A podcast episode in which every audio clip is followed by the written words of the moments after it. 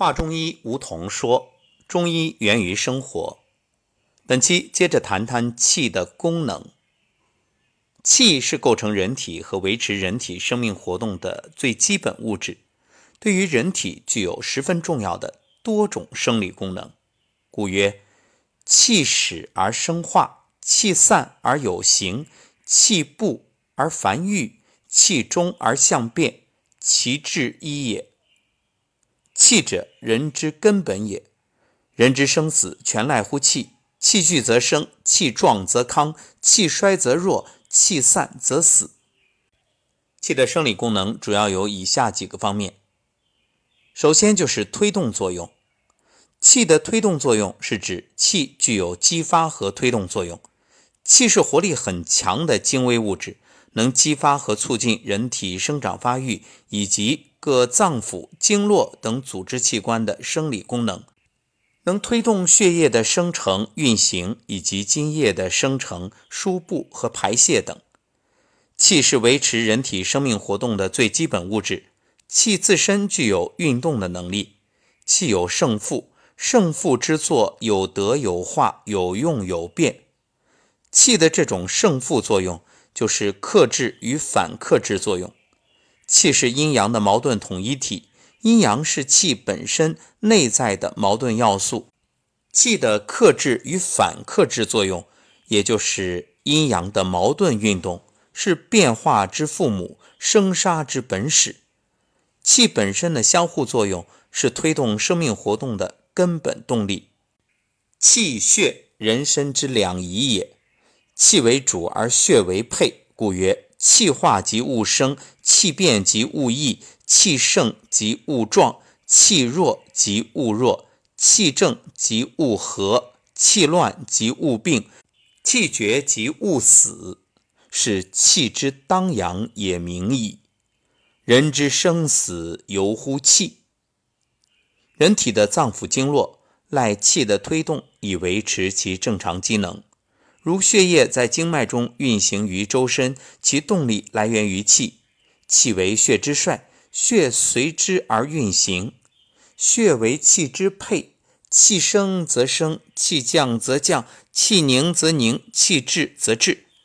津液的输布和排泄赖气的推动，气行则水行，气滞则水滞。气这种动力作用是由脏腑之气所体现的。如人体的生长发育和生殖功能依赖于肾气的推动，水谷精微的化生有赖脾胃之气的推动等等。三焦为元气通行之道路，上焦如雾，就是云雾缭绕的雾，意思是上焦接受来自中焦脾胃的水谷精微，通过心肺的宣发腹部，布散全身，发挥其营养滋润作用。就好像雾露之盖，上焦的作用啊，主要就是宣发胃气，腹部精微。中焦如瓯，这是指脾胃运化水谷、化生气血的作用。因为脾胃有腐熟水谷、运化精微的生理功能，所以将其比喻为中焦如瓯。下焦如毒，是指肾。膀胱、大肠、小肠等脏腑主分别清浊、排泄废物的作用。下焦将饮食物的残渣、糟粕传送到大肠，变成粪便，从肛门排出体外，并将体内剩余的水液通过肾和膀胱的气化作用变成尿液，从尿道排出体外。这种生理过程具有向下疏通、向外排泄之势，故称下焦如毒。三焦囊括了整个人体最主要的新陈代谢功能，其自我完成的能动过程就是通过气化作用实现的。经脉者，行血气通阴阳以容于身者也，构成经络系统和维持经络功能活动的最基本物质，谓之经络之气。经络之气为人体真气的一部分。经络之气旺盛，则人身二气周流无往不贯，出于脏腑流布经络，循脉上下，容周不休，五十而复大会，阴阳相贯，如环无端。当气的推动作用减弱时，会影响人体的生长发育，出现早衰，也可使脏腑、经络等组织器官的生理活动减退，出现血液和精液的生成不足、运行迟缓、输布排泄障碍等病理变化。神者，正气也。人有五脏化五气，以生喜怒悲忧恐。神气摄心，魂魄必聚，乃成为人。人的精神是物质之气的产物，气为体，神为用。人的精神意识活动也有赖气的推动，故曰：气乃神之祖。气者，精神之根蒂也。你看，我们平时会说一个人。哇，你气色真好，或者整个人神清气爽、神气十足，这都说明物质之气对人之精神的滋养作用。气的另外一个功能是温煦作用。气之温煦作用是指气有温暖的作用，故曰气主煦之。气是机体热量的来源，是体内产生热量的物质基础。其温煦作用是通过激发和推动各脏腑器官生理功能，促进机体新陈代谢来实现的。气分阴阳，气具有温煦作用者谓之阳气。具体而言啊，气的温煦作用是通过阳气的作用表现出来的。人体通体之温者，阳气也。就营卫之气而言，胃气属阳，胃气者热气也。凡肌肉之所以能温，水谷之所以能化者，胃气之功用也。维持人体生命活动的阳气，称之为少火。所谓少火生气，阳气对人体的生长壮老已至关重要。阳气者，若天与日，失其所，则折寿而不彰。气为生人少火，立命之本也。温煦作用具有重要的生理意义。你看，人体的体温需要气的温煦作用来维持，各脏腑经络的生理活动需要气的温煦作用下进行。血得温则行，气可化水，血和津液等液态物质都需要在气的温煦作用下才能正常循行。气虚为阳虚之见，阳虚为气虚之极。如果气虚而温煦作用减弱，会出现畏寒肢冷、脏腑功能衰退、血液和津液运行迟缓等寒性病理变化。第三个功能是防御作用。气的防御作用是指气护卫肌肤、抗御邪气的作用。人体机能总称正气。中医学用气的观点解释病因和病理现象。用正气代表人体的抗病能力，以邪气标示一切致病因素。用正气不能抵御邪气的侵袭，说明疾病的产生。故曰：正气存内，邪不可干；邪之所凑，其气必虚。气是维持人体生命活动的物质基础，气盛则人体脏腑经络的机能旺盛。人体脏腑经络机能旺盛，则抗病能力旺盛。即正气强盛，气得其和，则为正气；气失其和，则为邪气。和就是和谐之意。气具有物质性和运动性的显著特征。气分阴阳，阴阳相辅相成，相互激荡，彼此和合，万物便充气和合而化生。气的生成和升降出入运动，处于阴阳和谐的动态平衡状态。就是气之和或和谐，气和则生机盎然，机能旺盛，抗病能力也盛，故曰气得其和则为正气。否则气失其和，则人体机能低下，抗病能力减弱，容易招邪气侵袭而为病。故曰气失其和则为邪气。气的防御作用是通过正气体现出来的。气的防御作用主要体现为。一护卫肌表，抵御外邪。皮肤是人体之藩篱，具有屏障作用。肺和皮毛，肺宣发胃气于皮毛。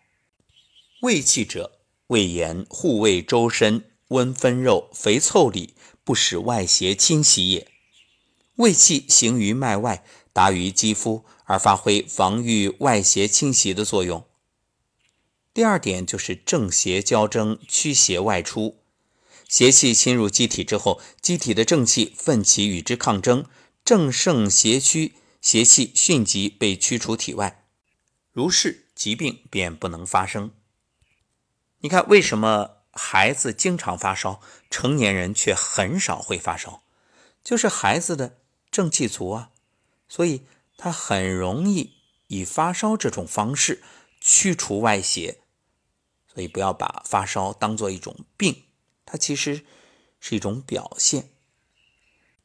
太阳之为病，脉浮，头项强痛而恶寒。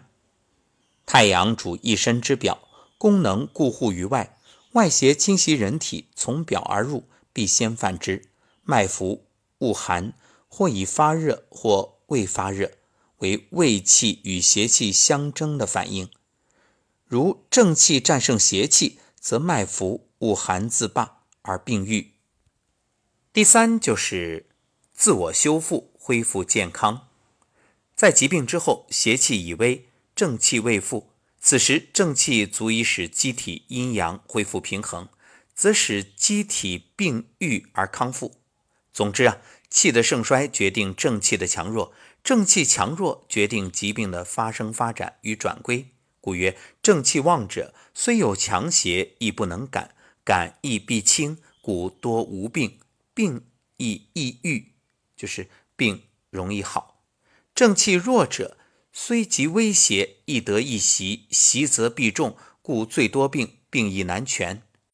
一句话，正气强呢，你就不怕邪气。不容易得病，就算得病也容易好。正气弱呢，你就怕邪气，很容易生病，而且病了之后不容易痊愈。如胃气不足而表虚，易于感冒，可以用玉屏风散以益气固表。体弱不耐风寒而恶风汗出，可以用桂枝汤调和营卫，这都属于。重在固表而增强皮毛的屏障作用。第四点是固摄作用。气的固摄作用是指气对于血、津液、精液等液态物质的稳固统摄，以防止无故流失的作用。阴阳匀平以充其形，酒后若一，名曰平人。机体阴阳平衡，标志着健康；平衡失调，则意味着生病。但中医学的阴阳学说认为，在人体阴阳的对立互根的矛盾关系中，阳为主而阴为从，强调以阳为本，阳气既固，阴必从之。凡阴阳之要，阳密乃固，阳强不能密，阴气乃绝。人体中的阳气是生命的主导，若失常而不固，阴气就会耗伤衰竭，引起疾病甚至死亡。所以，气的固摄作用。实为人体阳气对阴气的固密调节作用。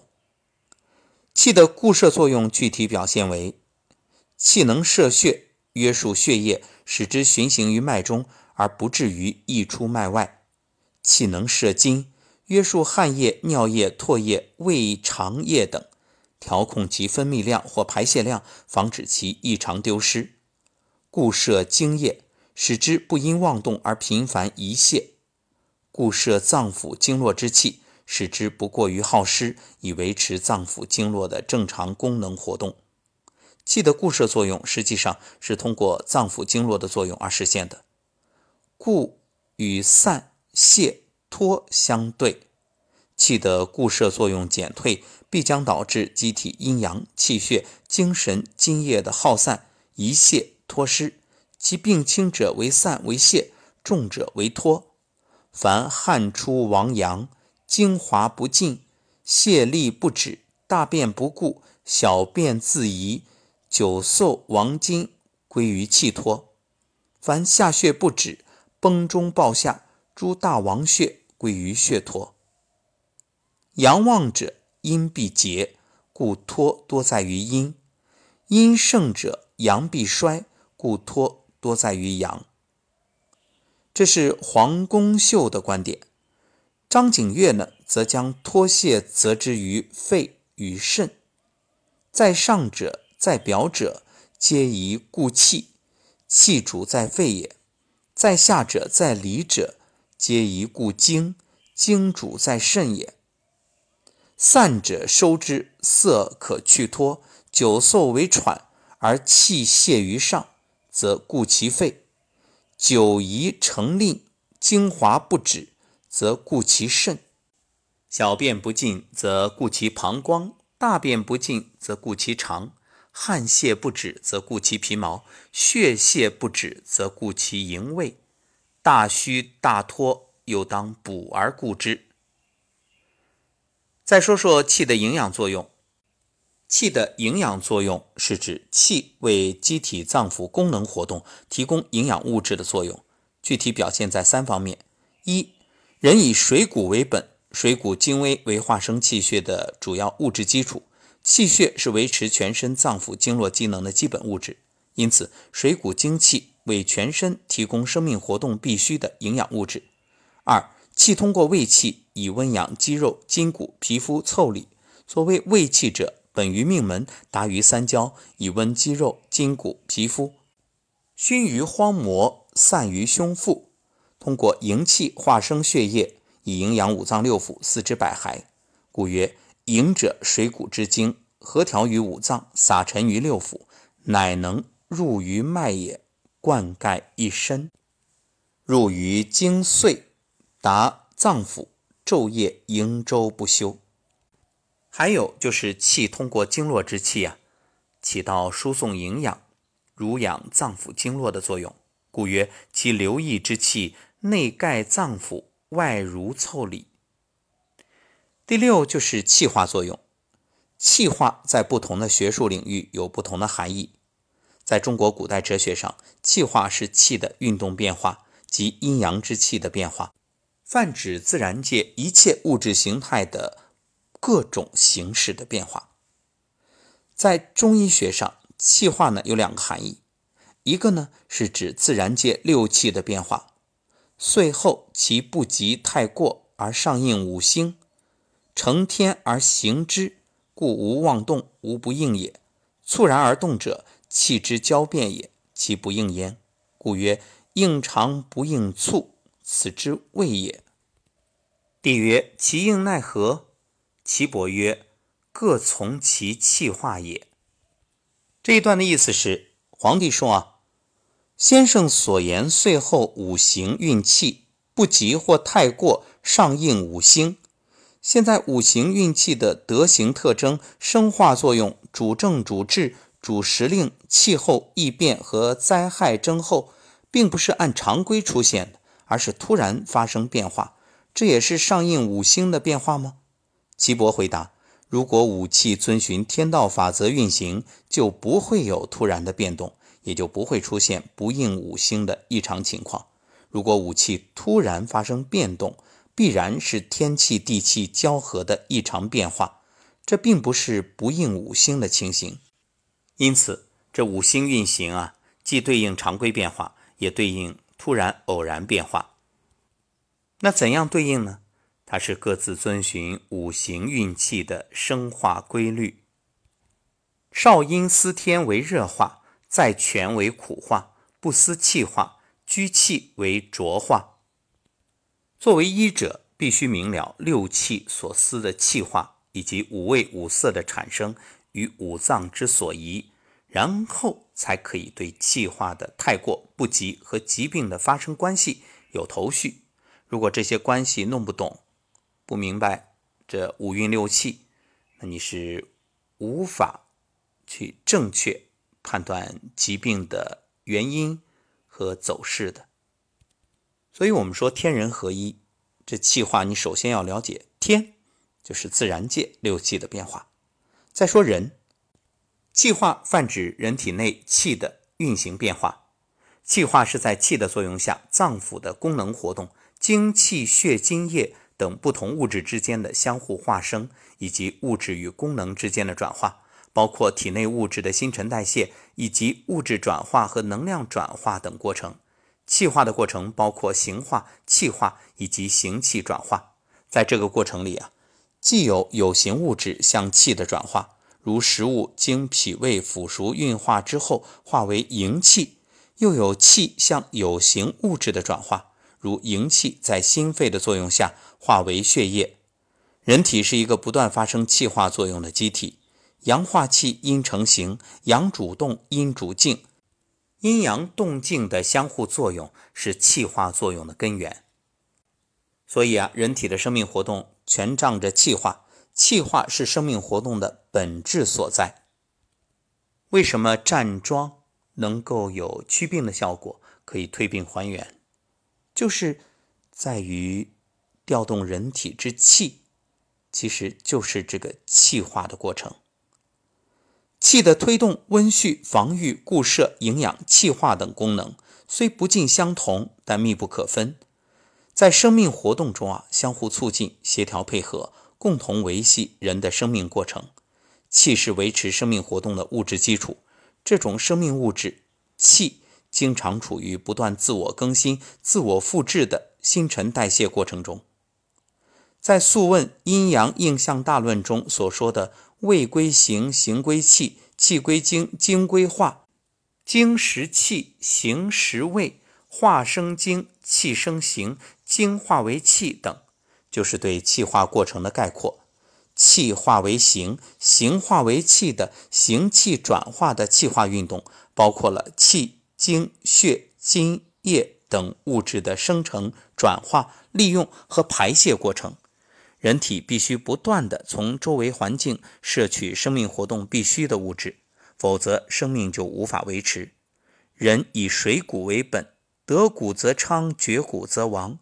脏腑经络、周身组织，无不在不同的角度、范围与深度上参与这类气化运动，并从中获取所需要的营养和动力，而排出无用或有害的代谢产物。人体的气化运动是永恒的，存在于生命过程的始终。没有气化就没有生命。故曰：物之生从乎化，物之极由乎变。变化之相搏，成败之所由也。由此可见，气化运动是生命最基本的特征。如果气的气化作用失常，会影响整个物质代谢过程。比如影响饮食物的消化吸收，影响气血津液的生成输布，影响汗液、尿液、粪便排泄等，从而会形成各种复杂的病变。那反过来，当你有这些病变的时候，就要想着如何让气的气化作用恢复正常。这便是我们要从饮食、情绪、睡眠、练功等诸多方面。来调养身体，这便正是中医的精髓。若不能让气化功能恢复正常，你只是头疼医头，脚疼医脚，表面来看症状消失，病能好吗？